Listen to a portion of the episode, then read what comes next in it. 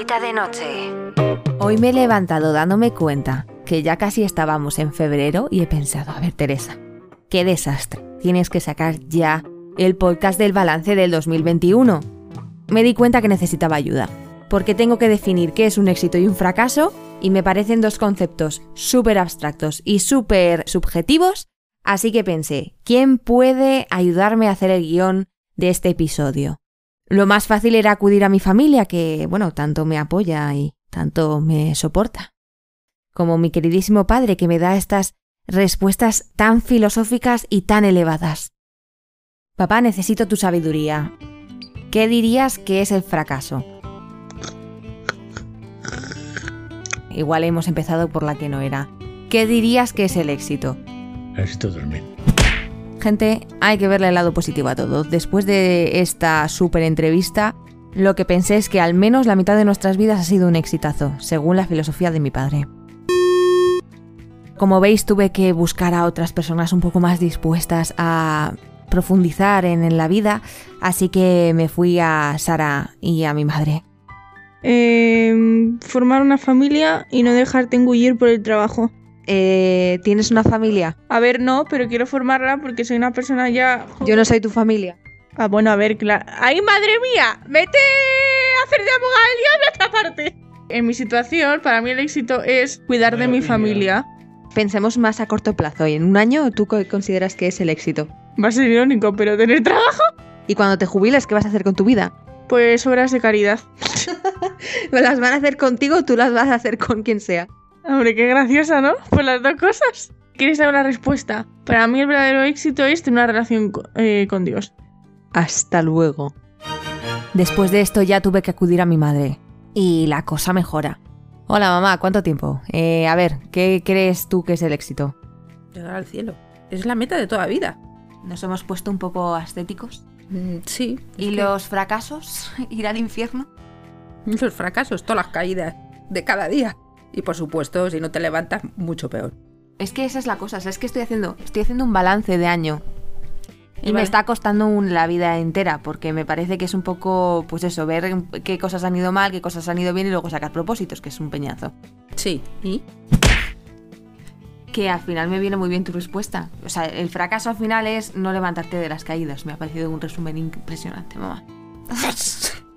Mira, justo estaba pensando que al final lo que nos hace ser viejos, o sea, el concepto como de persona que ya está derrotada es porque, porque no se levanta de las caídas. Exactamente.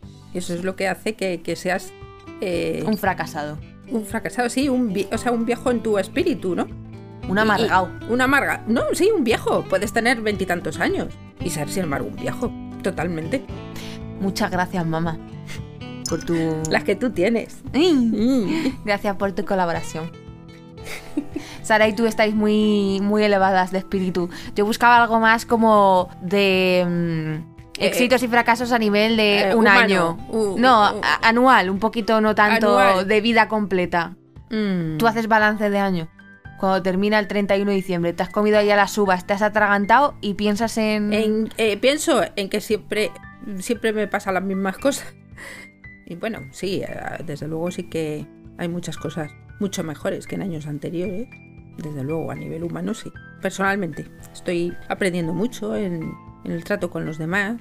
El éxito es aprender. El éxito es que siempre tengas inter- interés por aprender.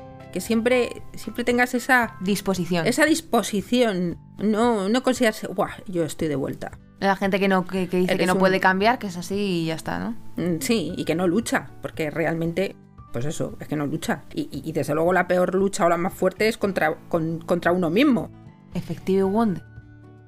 Jo, mamá. Esto, está, esto se está elevando demasiado. Sabes que en mi podcast hablamos de libros, ¿no? Pues creo. Pues hoy es Santo Tomás.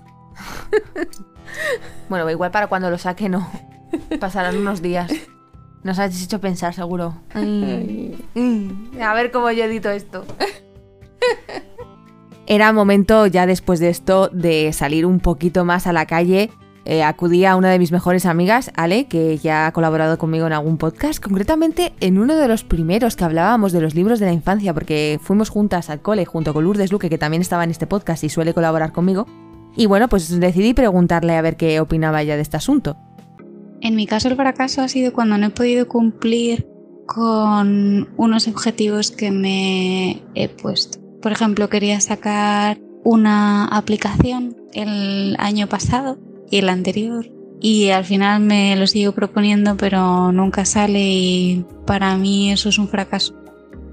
Considero que ha sido un éxito conseguir un trabajo que en principio creía que nunca podría tener y al final pues con un poco de tesón y paciencia pues ha acabado llegando. Hay que tragarse muchas prácticas para poder llegar donde quieres. Pero os dais cuenta de la sabiduría que tengo a mi alrededor, ¿eh? Al final han resumido perfectamente lo que creo que, es la vida. Eh, es levantarse de mil caídas diarias y es seguir luchando y tener mucha paciencia. Si os dais cuenta, hemos tocado los tres pilares más importantes, que son el profesional, el familiar y el espiritual. Bueno, justo en el orden inverso, pero se entiende. Ahora sí que sí nos tenemos que ir a nuestra zona de confort de este podcast, que es el literario. Para eso, pues le he preguntado a mi hermana, ya que estábamos, qué es lo que ella considera un éxito en este campo. Leer un libro. Uno. Leer un libro. Para mí eso es un exitazo. Madre mía, menudo percalote. Esta es mi familia, gente. Bueno, aquí tenemos que elevar un poquito nuestras expectativas, nuestras exigencias, que estamos en un canal que se habla de libros. Y este año, el 2021, ha sido un poquito gris. A ver, también tengo que reconocer que no he leído demasiados libros este año. Eh, pero de todas maneras tengo títulos que ofreceros en el lado de los éxitos donde estarían descubrimientos, el mejor libro, el libro sorpresa y un libro muy corto para leer porque todos estamos súper ocupados, pero que lo puedes eh, ir ojeando en el metro y no vas a tardar más de 2-3 días porque es cortito. Empecemos por el descubrimiento. Aquí tengo a un joven escritor español que encontré de casualidad y que eh, de ciencia ficción y distopía juvenil que me encantó. Se llama Hija de las cenizas. Es de Víctor Arribas Prieto. Está baratísimo en Amazon. Si te quieres hacer con él, la verdad que te va a gustar mucho si eres de los Juegos del Hambre, de Divergente o de, bueno, de distopía juvenil con ciencia ficción y toques de misterio que nos ha dejado con muchas ganas de saber qué pasará en el segundo libro. Ojalá que llegue pronto. Y es un libro, pues eso, que se suma a esta moda juvenil que hubo y que explotó con todo esto de los Juegos del Hambre tiene todos los elementos típicos, pero a la vez es muy personal. Y unos personajes eh, interesantes, con trasfondo, unas criaturas que ha creado así también muy originales, tiene mucho giro. Y ya te digo, o sea, está una academia eh, para que los amantes de Harry Potter pues tengan un poquito de saber, no, no transcurre todo la academia, pero la tiene. La ambientación, como digo, de Cyberpunk y eh, además tiene el típico de pues, dos protagonistas, uno que es rico y la otra que es pobre, pero van a ir descubriendo que, por ejemplo, no todo es maravilloso y fantástico para los que son ricos, no. Detrás de eso hay familias normalmente que descuidan a los hijos o que no los quieren, no los atienden.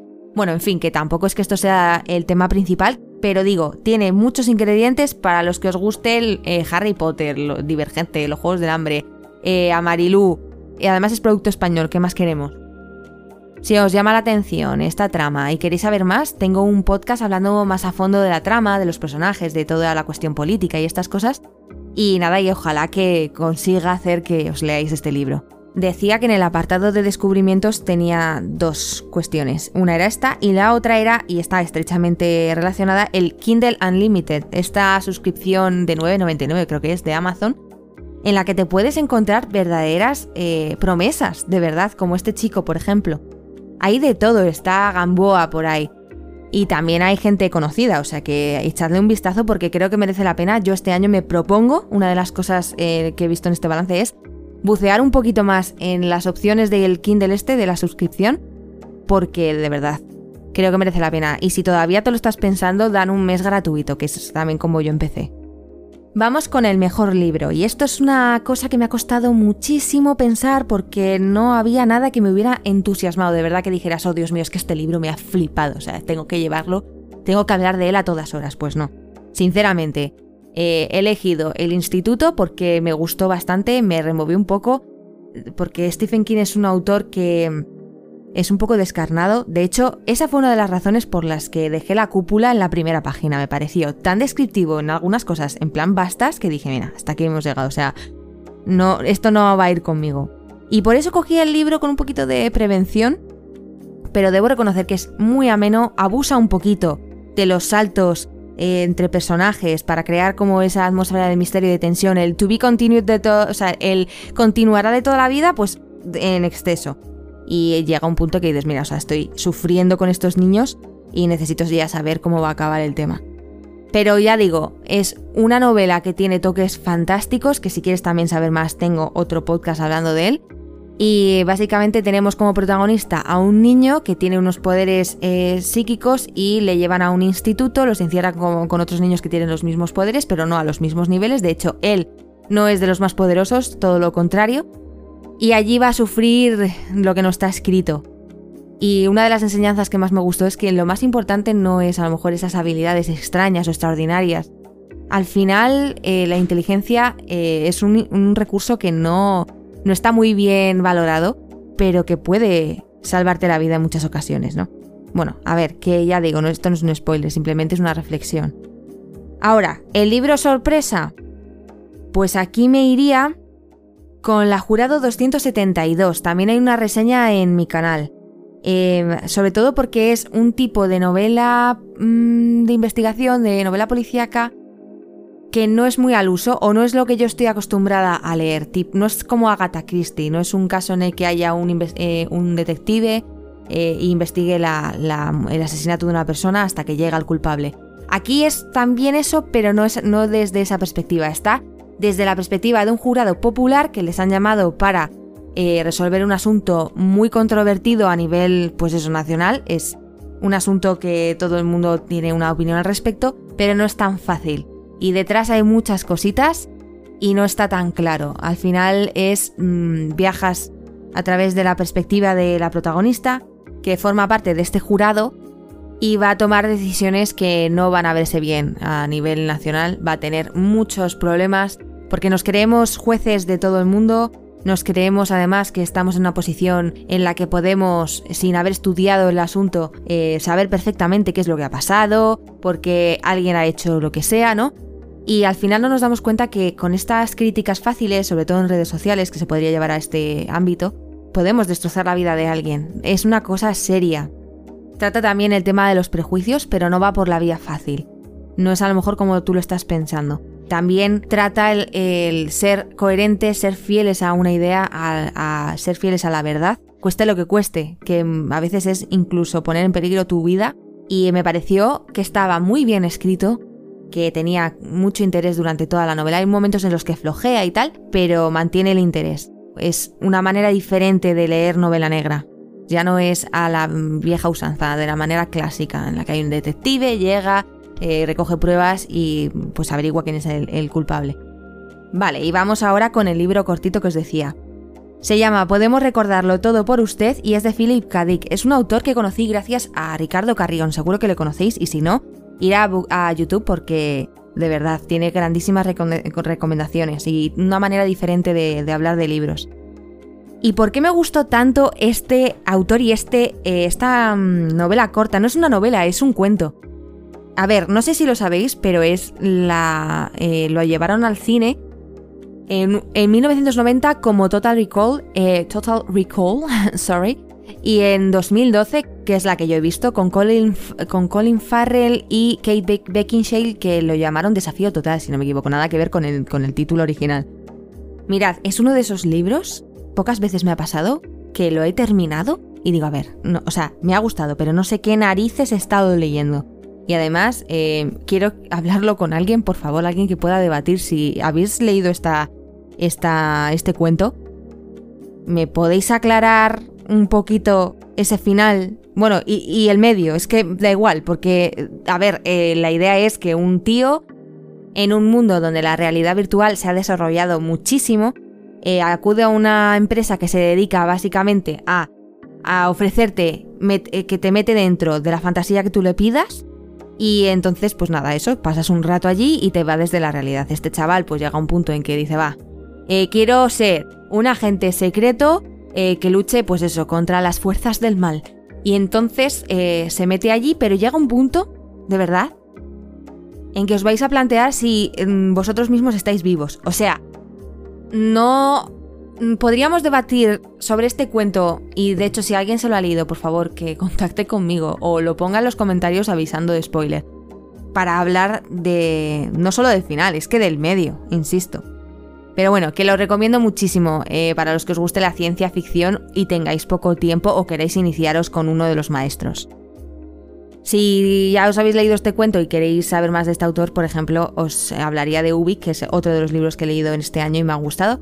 Mm, la reseña la tengo en el canal para que le echéis un vistazo y a ver si os convence o no. Vamos ahora con la tabla de los fracasos. Aquí se me hace más fácil entrar y voy a entrar un poco a saco no va a ser, no van a ser opiniones demasiado políticamente correctas, eso seguro. Va, que nos gusta mucho el salseo. Vamos a empezar fuerte con algo que os vais a echar a algunos, muchos, las manos a la cabeza. Ya lo hicisteis cuando saqué el podcast de este libro. La mayor decepción, en mi opinión, desde mi punto de vista, fue el mundo disco. Menudo truño. A ver, hablo todo el rato desde mi perspectiva. Menudo truño de libro. Estaba mal escrito, alguien tendría que haber hecho una revisión, porque es que los párrafos están como si haces copy-paste de un trabajo y lo pones ahí salteado y dices, a ver, chiqui, o sea, aquí no hay un hilo conductor, esto está horrible. Pues lo mismo este libro, que a ver, el planteamiento está bien, es humor absurdo, eso no, no tiene por qué estar mal, o sea, el hecho de que tengas personajes y una trama que es un poco caótica, pero una cosa es eso y que al final todo eh, converja eh, hacia un hilo de fondo hacia una historia que tenga algo de sentido dentro de todo ese sinsentido que, que es este libro.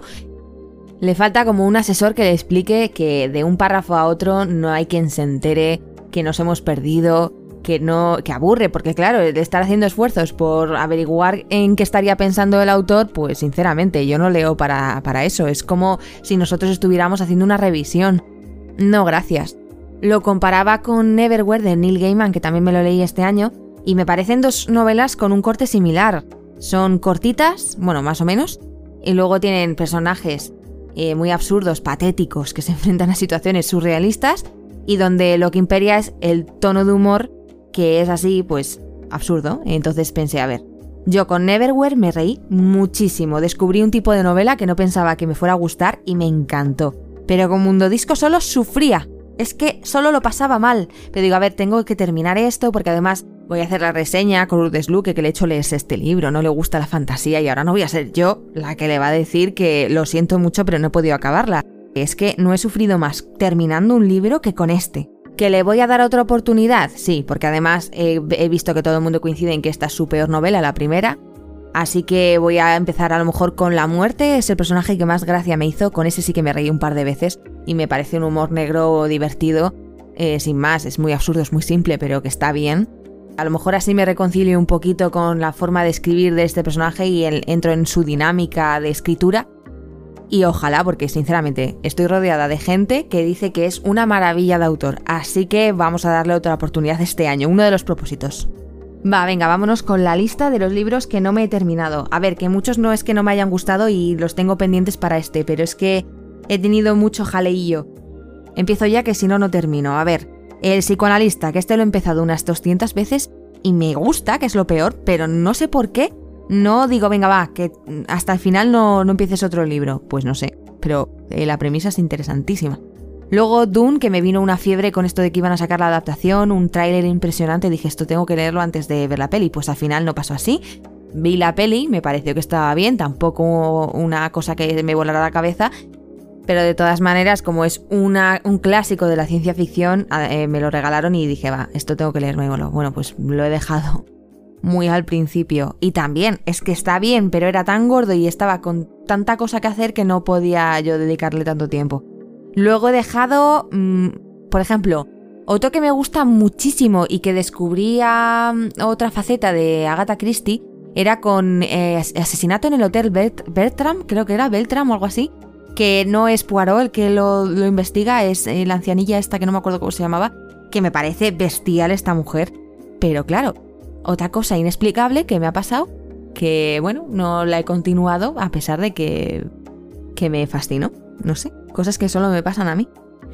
Otra de las cosas que no entiendo por qué hice lo que hice fue dejar a mitad el proyecto Hail Mary and the Weird que salió el año pasado y lo compré a los pocos días Fui súper emocionada a la casa del libro, lo compré y digo, bueno, va, esto es un estreno, solo lo he hecho con el ritmo de la guerra, los dos únicos libros que me he comprado en el estreno, bueno, en el estreno, en la publicación. Y no sé, lo he dejado en el momento más crítico, en el momento en el que se ponía la cosa más interesante. Pero bueno, que este me lo dejo para este año porque fijo, fijo lo retomo. Ya voy a ir con el último título que he dejado a medias, que no es que sea el último, porque hay una retaíla enorme de libros que me he dejado y que se me han olvidado y en algún momento a lo mejor mm, pues lo retomo, pero este es El cliente de John Grisham. Lo compré de segunda mano, mm, me encantaron las primeras páginas, es novela policíaca que a mí me gusta, pero no sé, cosas que pasan, que también eh, lo he dejado ahí varias veces, lo he empezado otras mil y lo conseguiré, lo conseguiré este año. Podría hacer muchas más clasificaciones de libros que considero que han sido o no un fracaso, una decepción. Por ejemplo, El ritmo de la guerra, que acabo de comentarlo, me lo compré el día que salió y con mucha potra porque mm, fue a base de darle al clic y refrescar la página porque estaban agotadísimos, que debió de ser que alguien lo devolvió y entonces lo pillé yo, no sé cómo pasó, que al final me llevé una copia, que era ya difícil. Y, mm, lo empecé y me estuvo costando un poquito, pero digo, bueno, a ver, que hay partes que son más espesas. El problema es que no me emocionó como yo esperaba, no era la continuación que creía que iba a ser. Hay alguna concesión a los fans que no está bien hecha o se ha puesto demasiado científico con alguna cosita y te la describe hasta tal punto que dices, mira, no sé si estoy estudiando una ingeniería o estoy leyendo un libro de fantasía. Pero bueno, no hace falta ser aquí tan escrupulosos con las cómo se sube un ascensor y cómo baja un ascensor. Pero bueno, que al margen de eso, tramas con los personajes que... Eh, por ejemplo, Shalan para mí que está ya un poquito pesadita la mujer y era mi personaje favorito, sigue gustándome, pero espero que no se me haga tan pesada en el quinto, que ojalá sea adelante, pero no, no, mira, casi prefiero que no, porque otra decepción, bueno, tampoco ha sido una decepción. Bueno, sí, Citónica.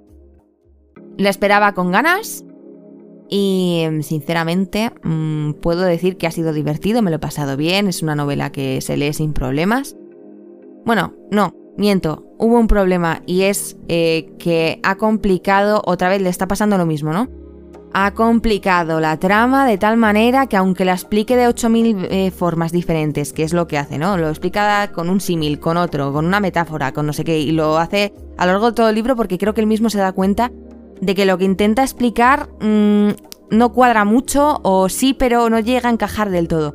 Y él mismo reconoce en la parte de los agradecimientos que le, le costó muchas revisiones, más que, la, que, todos los libros que ha hecho últimamente, y lo pone, ¿eh? Y que además eh, para llegar a tiempo a publicarlo mm, le costó demasiado. Entonces creo que le ha faltado justo eso, tiempo, mimo, darle vueltas y construirlo un poquito mejor. Le falta revisión a este libro.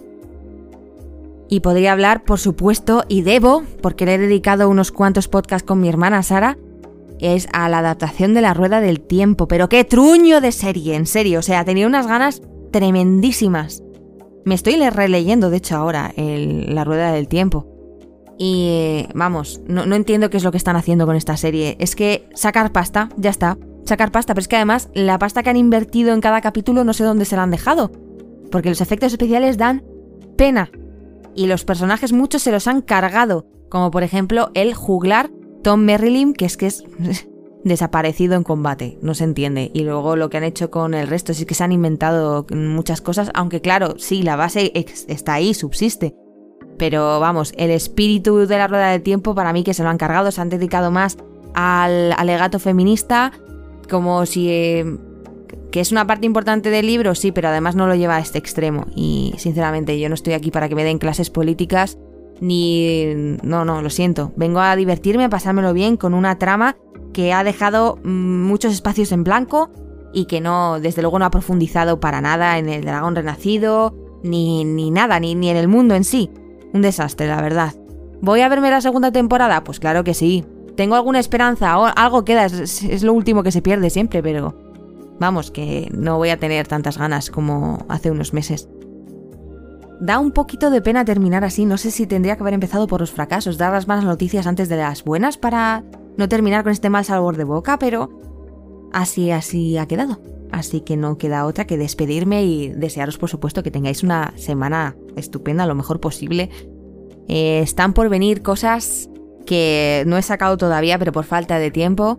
Y tengo ganas, tengo ganas de mostrarlo porque es algo un poco diferente. No simplemente son reseñas, son otras cositas. Ojalá que tengo previsto una para febrero. Salga y os lo pueda enseñar. Y os guste, por supuesto. Ahora sí que sí, me despido, que tengáis una buena semana. Ya sabéis que el mundo ya es suficientemente deprimente como para no aprovechar la mejor vía de escape, la literatura.